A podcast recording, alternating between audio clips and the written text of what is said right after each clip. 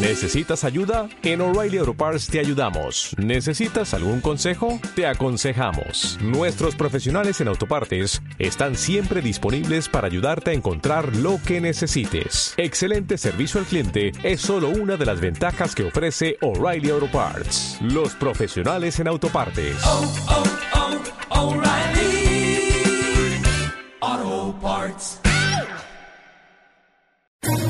¿Quieres especular en la bolsa de la mano de un profesional? Operativadax.com. Recibe al momento en tu móvil las compras y ventas que realiza Alberto Iturralde sobre el índice DAX. Nunca ha sido tan sencillo ganar en bolsa. Operativadax.com.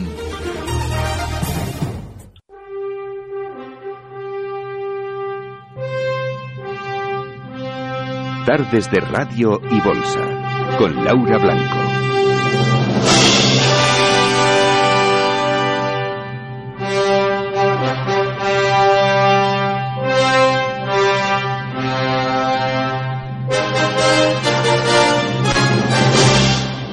Siempre que veo una puerta giratoria me acuerdo de usted, don Alberto. Muy buenas tardes. Muy buenas tardes. Y, y girando... Y una cabina de teléfonos, ya como no ves cabinas de teléfonos ya no te puedes acordar. Eso ya es más complicado, eso ya lo tenemos un poco más difícil, pero claro, dando vueltas, ¿no? Dando vueltas a la, a la, a la, a- la- a la puerta giratoria y, y es como el mercado, esto de dar vueltas a la puerta giratoria. Lo digo por cuando en el mercado entramos por un lado, creemos que ya no vamos a salir, pero al final volvemos a salir y damos una vuelta Sí. y entonces volvemos al mismo sitio, ¿no? De hecho, fíjate hasta qué punto que las- el jueves pasado a la tarde, después de que ya el DAX alemán llevaba un 9% de caída, entra por la puerta el ministro de Finanzas alemán y sale Christine Lagarde y luego al día siguiente Mario Draghi y todos diciéndonos que está fatal la cosa. Bueno, pues eh, hay que tener en cuenta el tiempo que siempre marcamos. Eh, la- ahora lo que vamos a escuchar seguramente en el mercado son opiniones negativas, de incertidumbre. Claro, hace dos semanas cuando íbamos a caer y había que realmente tener precaución, pues todo era tranquilidad. Ahora que ya hemos caído,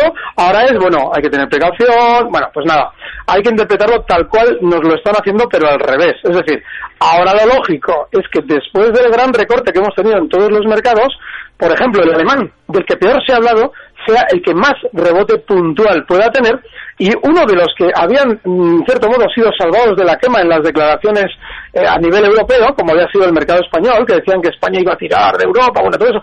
Eso lo que nos quiere decir es que el que más débil va a estar a partir de ahora va a ser el español. Así es que lo lógico es que una vez que tengamos un rebote en el DAX, fíjate también el VIX, cómo está ya, ¿eh? Es que Está fíjese cómo, claro, es que eh, eh, esta mañana escuchaba yo, eh, a ver, ustedes, yo sé que tienen eh, sus amigos, sus enemigos, sus prioridades o sus no prioridades. Bueno, usted es amigo de todo el mundo, pero bueno, eh, escuchaba a, a un colega suyo eh, que apuntaba, a ver, es que ahora como ya la volatilidad se ha subido, como el VIX ha subido, eh, como ya se ha puesto el patio muy nervioso, pues ahora llega el momento de que suceda todo lo contrario y que de repente venga un rebote porque ya todo el mundo está mm, Eso es. preocupado, ¿no? Claro. ese, ese es el escenario también que usted que- dibuja en el corto plazo. Sí, sí, porque eh, cuando ya hemos tenido, de- estamos hablando de caídas de un 9% en el DAX alemán, que es en proporción a la volatilidad menor que tiene el DAX con respecto al IBEX, sería una caída del IBEX del 15%, que no se ha producido. El IBEX ha caído eh, también un 9%. O sea, es decir, el IBEX tiene menos descenso del que quizás le correspondería por su mayor nerviosismo habitual. Entonces, una vez que todo eso ya se ha producido, inmediatamente vemos ya todas las señales de alarma. Es decir, le están diciendo al pequeño inversor, venda usted para que lo compren los bancos, que es lo que efectivamente están haciendo. Es decir, eh, todo lo que se está vendiendo en el mercado en pánico lo están comprando las grandes financieras para seguramente volver a vendérnoslo de aquí a una semana o dos.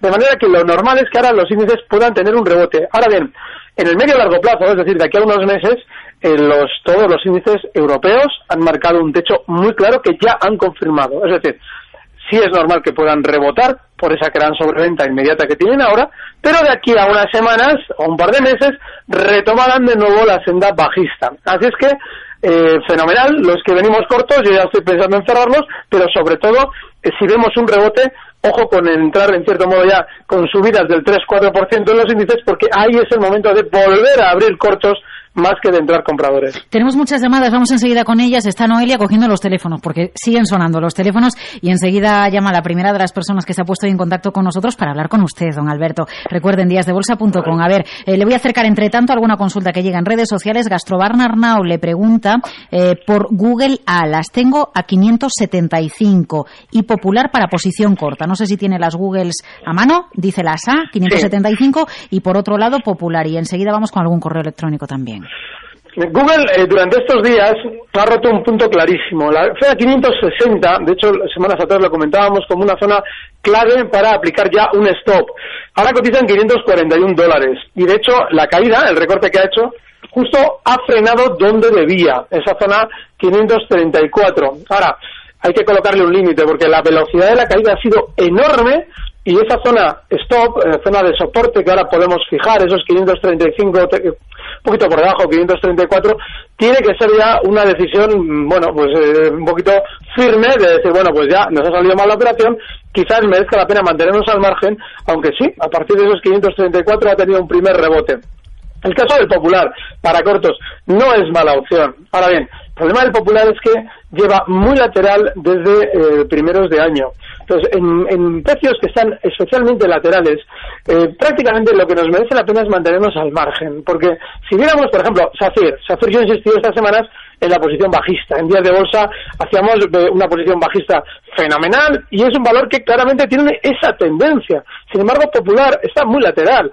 No nos merece la pena enredarnos y complicarnos la vida en valores que tampoco están tomando una direccionalidad clara a la baja en este caso. Si lo hacemos, si estamos cortos, hay que eh, observar ese, 500, ese 5,95 que había servido de máximos hace un par de semanas en el precio como stop de cortos y el objetivo bajista que debemos fijar para esos cortos en el popular está en los 4,30.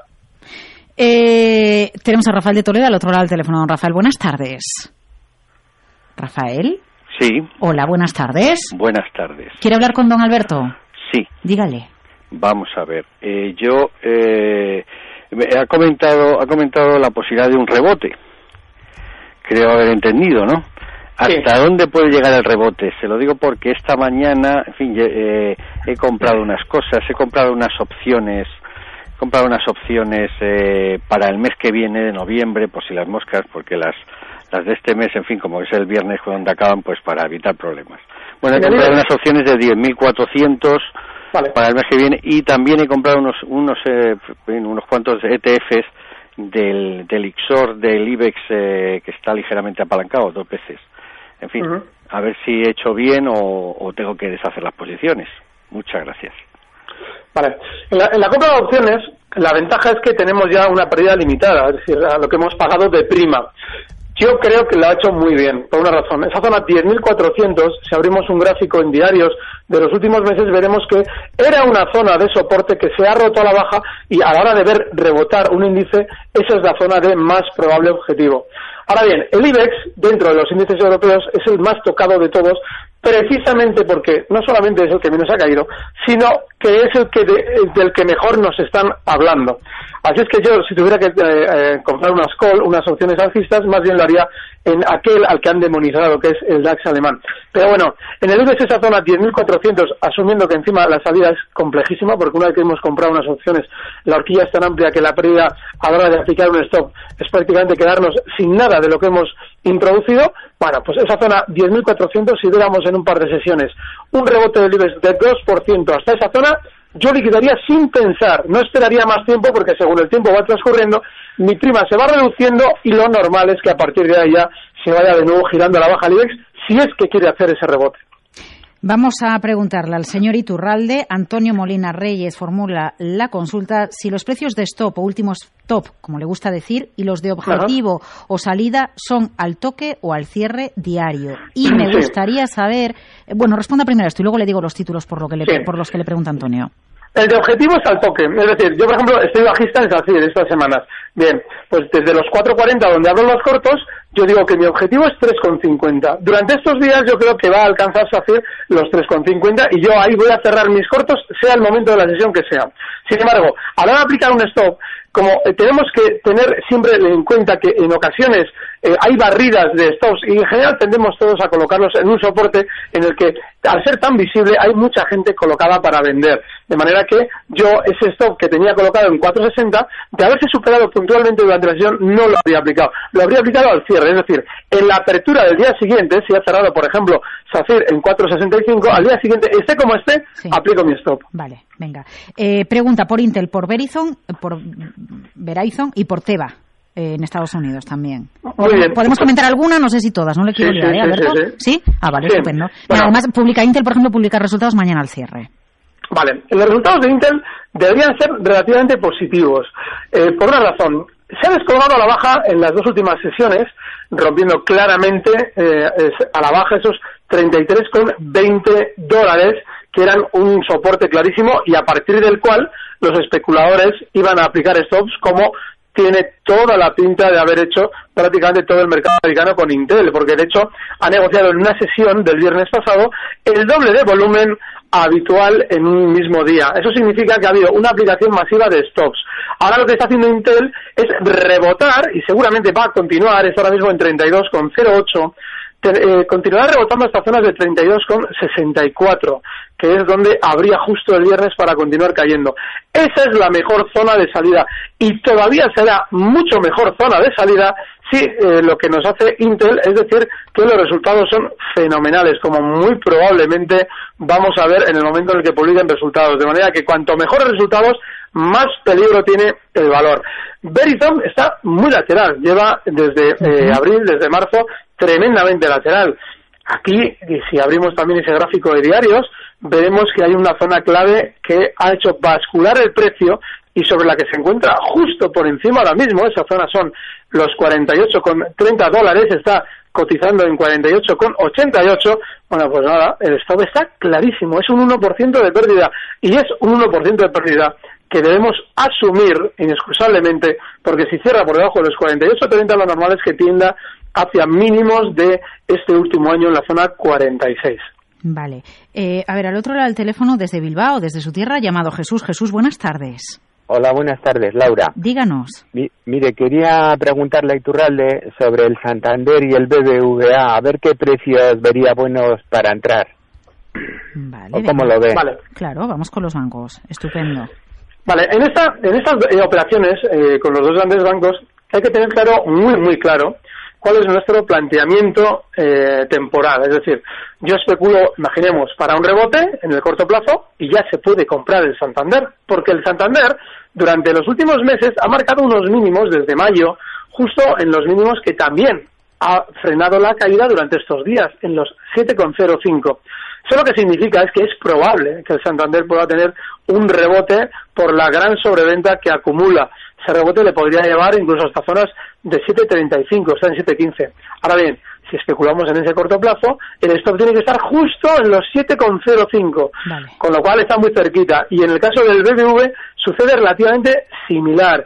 El rebote desde los 9,07 donde está ahora mismo podría llegar hasta los 9,30 y el stop justo en los mínimos de estas sesiones en los 9 euros. Ahora bien, quien especule con tranquilidad no debe estar en ninguno de los dos porque ha confirmado todo el mercado europeo un probable techo para caer durante meses y eso podría llevar al Santander a estas zonas tranquilamente de 6,50 de acá a unos meses y al BBV hasta zonas de 7,30. Así es que hay que, hay que tener muy claro cuál es nuestro horizonte temporal.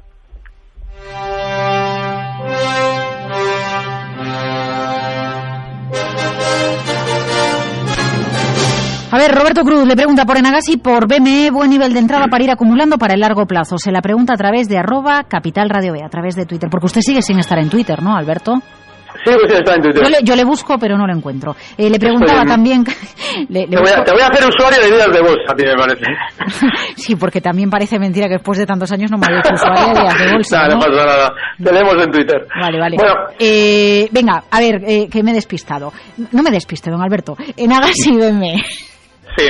Bueno, el caso es que la pregunta lo plantea como de cara a largo plazo. Y hay un problema. Para poder plantearnos operaciones de largo plazo hay que ver eh, hasta dónde quieren llegar los recortes en el mercado global durante estas semanas.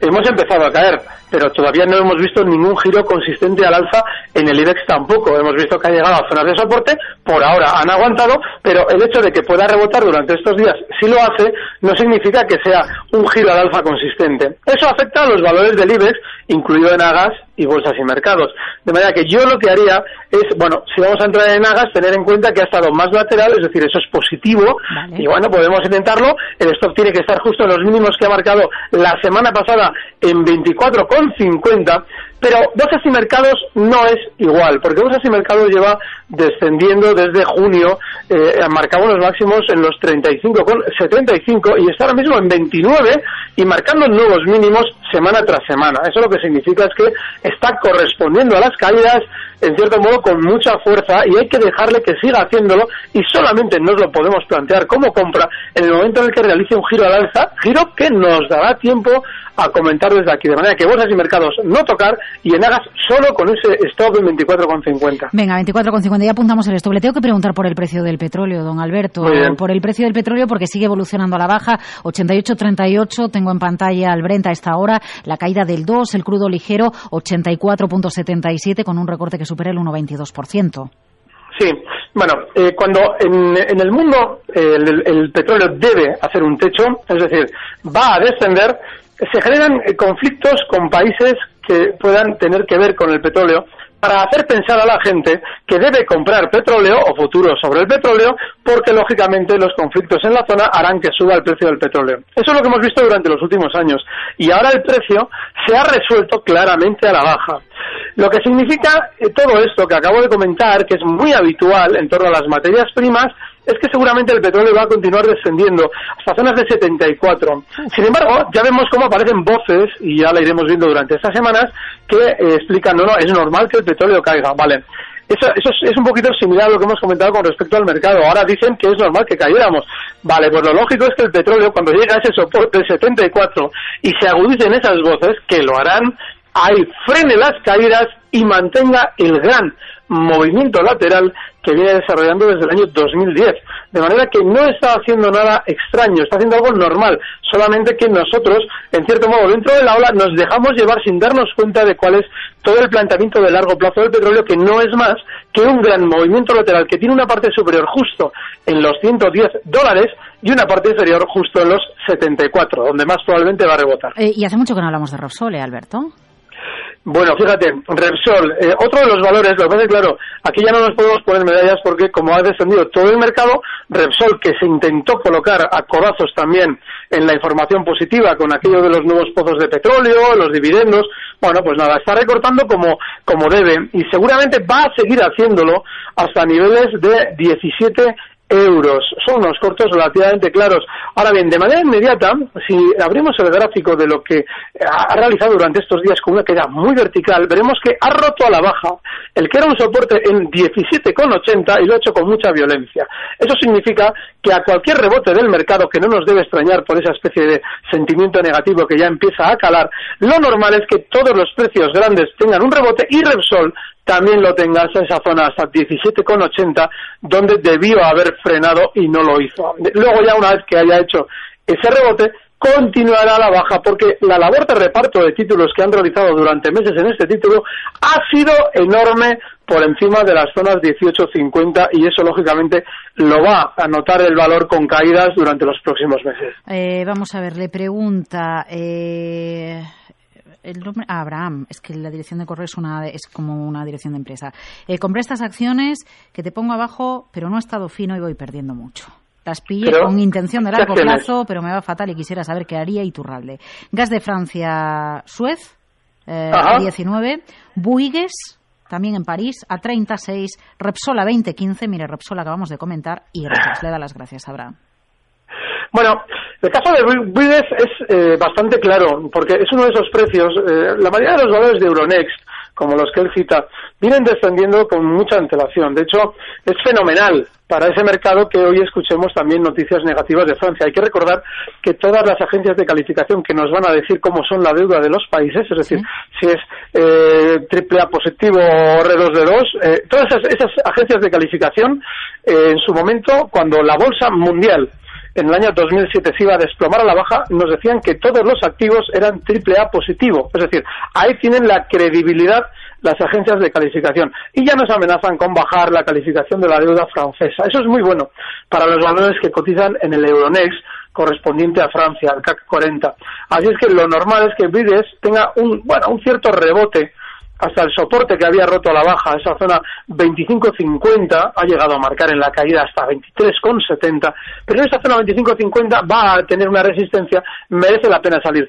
Eh, es muy importante asumir que en un momento determinado si hemos hecho una compra y la compra no se ha desarrollado como queríamos, porque este valor lo hemos citado en muchas ocasiones porque nos preguntaban por él, bueno, pues este valor no engañó a nadie, lleva muchos meses cayendo y hace muchos meses que debimos aplicar un stop, de manera que hay que también en cierto modo en ese sentido poner ya un límite y decidir si nos merece la pena sufrir tanto como este parece haber hecho sufrir a alguien, eh, más que seguir igual en cierto modo entrampados dentro de él. Zonas de 25-50, si vemos que ya le cuesta superarlas, es una buena zona de salida. Bueno, es que pegarse contra paredes en el mercado no, ¿verdad, Alberto?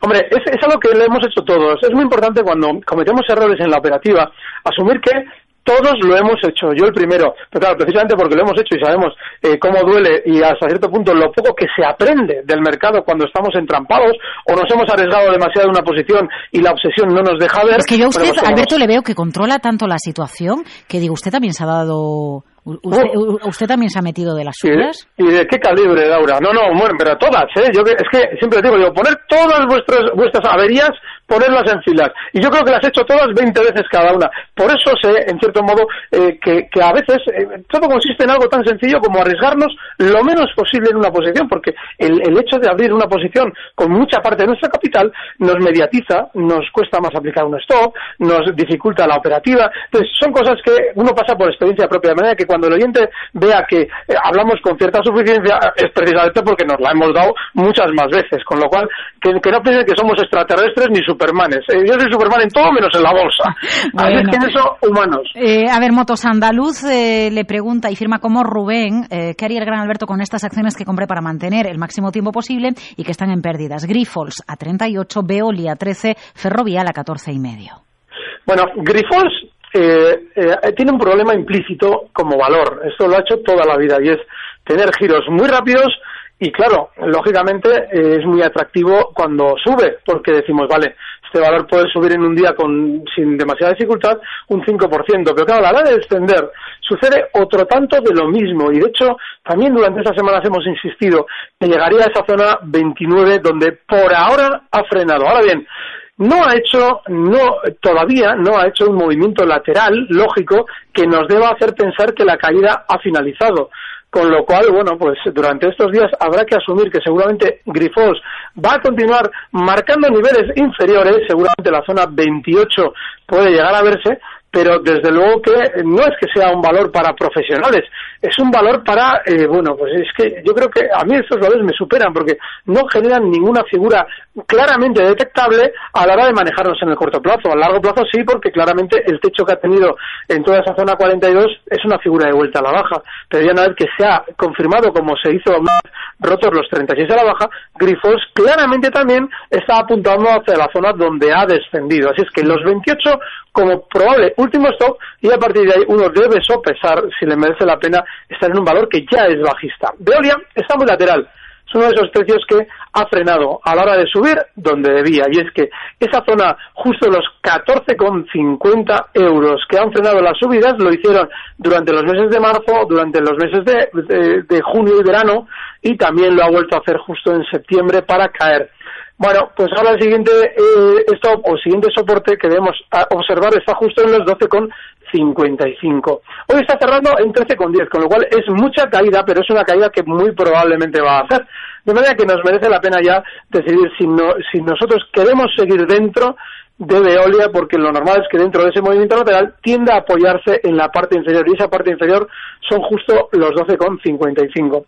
Ferrovial es uno de esos precios que después de una grandísima tendencia alcista, ha ido dibujando ya poco a poco lo que se puede llamar una figura de techo, porque ha ido redondeando los máximos, es decir, lo que eran unos máximos con una aceleración enorme, cada vez lo son menos y de hecho llega un momento en el que eh, se produce eso que suelen decir, solemos decir los analistas de mínimos, o sea, máximos decrecientes, es decir, ya no marcan nuevos máximos, sino que parece que se está dando la vuelta a la baja. Bueno, pues el gráfico es bastante representativo, ¿no? No, no, de todo que merece mucho la pena abrírselo para poder ver lo que estamos diciendo. Y la resistencia, en todo este recorte que ha hecho durante estos días, está justo en 15,20. Ahí es donde si yo tuviera ferrovial me plantearía una salida porque ahora ya, una vez que no está marcando nuevos máximos desde hace meses, lo lógico es que se vaya resolviendo la baja de aquí a unas semanas en niveles de 14,35. Eh, prima de riesgo le pide a Amadeus, porque Santander y BBV ya está comentada. ¿Nos da tiempo? ¿Algo rapidito? Mira, muy importante. Hace un tiempo eh, necesitábamos un malo de la película. Y es que eh, cuando el IBEX estaba en zonas eh, terribles, hablamos de niveles pues de 5.800, 6.000 puntos, eh, la prima de riesgo estaba en sus niveles más altos. Y claro, en teoría eso debería haber hecho caer los mercados cuando en realidad los hizo rebotar. Una vez que los mercados han rebotado hasta niveles de 11.600, ¿qué es lo que hace la prima? Se reduce y ahora mismo estamos con una prima teóricamente por los suelos, en los mínimos de los últimos años, lo cual nos debe hacer pensar en teoría, por esa falsa teoría, que los mercados están muy bien. Bueno, pues no. Lo normal es que los mercados recorten con fuerza y la prima de riesgo suba para que tengamos un nuevo malo de la película al que echarle la culpa. Alberto Iturralde, desde Días de Bolsa, que me voy a registrar, ¿eh? No, no, tranquila, era broma. No, no, yo que yo me, todo lo que me dicen ustedes me lo tomo muy en serio. Me toman a bueno, broma, pues pero que no, que no, que yo soy muy seria y muy formal, ¿eh? Será un honor. Eh, ahí le leo en Días de Bolsa y el próximo lunes, si usted puede, charlamos. Bueno, el viernes creo que le escucharé con Luis Vicente Muñoz, o al menos eso espero. Muchas gracias. Sin ¿eh? falta, un abrazo. Recibe al momento las operaciones de Alberto Iturralde vía SMS en tu móvil. Operativa DAX.com.